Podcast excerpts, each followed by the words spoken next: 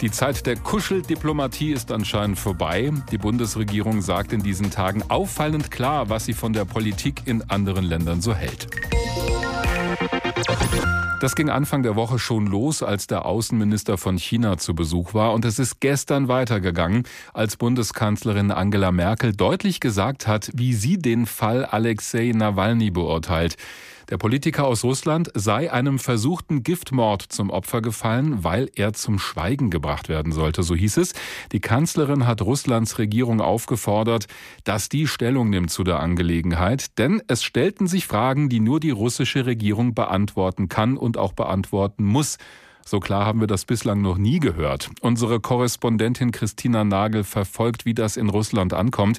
Jetzt redet Frau Merkel immer von der Regierung in Russland, die sich erklären müsse. Aber gehen die Vorwürfe nicht viel mehr direkt an Präsident Wladimir Putin? Zumindest wird das hier auch so verstanden. Es ist sicherlich an die Adresse des Präsidenten gerichtet, auf den dieses System ja zugeschnitten ist. Trotzdem ist es natürlich richtig, alle Verantwortlichen zu adressieren, denn es geht ja darum, Schritte zur Aufklärung einzuleiten. Und wenn man da nur den Präsidenten adressieren würde, dann könnte der natürlich mit Fug und Recht sagen, wer bin ich? Wir haben hier ein rechtsstaatliches System, wir sind eine Demokratie. Ich kann hier nicht einfach irgendwelche Ermittlungen anordnen. Gibt es denn aus Russland schon Antworten auf diese vielen Fragen, die die Kanzlerin Kanzlerin so umtreiben? Nicht so wirklich. Die Führungsspitze hätte ja erstmal hier gerne klare Beweise, will sagen, die Analysen und die Diagnosen der Ärzte. Das hat man ja auch angefordert über die Generalstaatsanwaltschaft. Man hat hier dann wiederholt erklärt, dass es eben auch noch keinen Grund gebe, Ermittlungen einzuleiten. Es gibt bislang weiterhin nur Vorermittlungen, weil einfach kein Verbrechen belegbar sei. Und verwiesen wird da immer wieder auf die entsprechenden letzten Diagnosen der Omska-Ärzte, die Nawalny ja zuerst behandelt haben. Die Linie ist hier, als Nawalny das Land verlassen hat, waren noch keine Giftspuren in seinem Körper. Und in den staatsnahen Medien wird jetzt immer öfter einer noch oben drauf gesetzt. Da werden dann Experten zitiert, die sich mit Novichok auch auskennen, die immer sagen, nein, nein, zu dieser Vergiftung kann es eigentlich erst in Deutschland gekommen sein. Das heißt, da wird äh, der Ball zurückgegeben. Da heißt es, das ist eine Kampagne gegen Russland und nichts anderes. Die Anhänger von Alexei Nawalny sehen das natürlich anders. Die sagen, alleine der Umstand, dass er mit diesem Kampfstock Novichok wohl vergiftet wurde, sei ein Beleg dafür, dass der Staat dahinter steckt. Denn nur der könne Novichok einsetzen, nur der komme daran. Wie wird das denn in Russland gesehen? Ja, kommt immer darauf an, wie man da fragt. Aber es gibt natürlich viele Experten, auch aus den Kreisen der Opposition, die klar sagen, das ist per se nichts, was man irgendwo in der Apotheke nebenan oder auf dem Schwarzmarkt kaufen kann.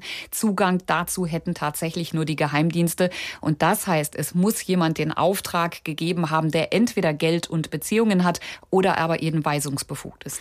Ist denn Alexei Nawalny so eine große Bedrohung für die Regierung und auch für Wladimir Putin, dass das überhaupt plausibel erscheint, ihn aus dem Weg zu räumen?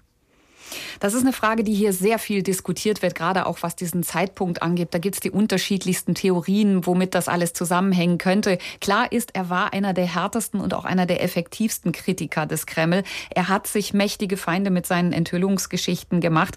Andererseits muss man dann aber wieder sagen, man kannte ihn natürlich auch gut. Das heißt, man wusste genau, wie agiert er, was tut er, was sind seine Methoden und man wusste eben demzufolge auch, wie man ihn Steine in den Weg legen kann. Das hat man ja auch oft genug getan getan, weshalb man sich da noch nicht so wirklich einig ist, warum und wieso jetzt dieser Zeitpunkt war, warum man einen Anschlag hätte verüben sollen. Und das ist natürlich auch eine Frage, die der Kreml immer wieder aufwirft und sagt, seht doch her, wir haben doch eigentlich nur Schaden dadurch. Warum hätten wir das also tun sollen?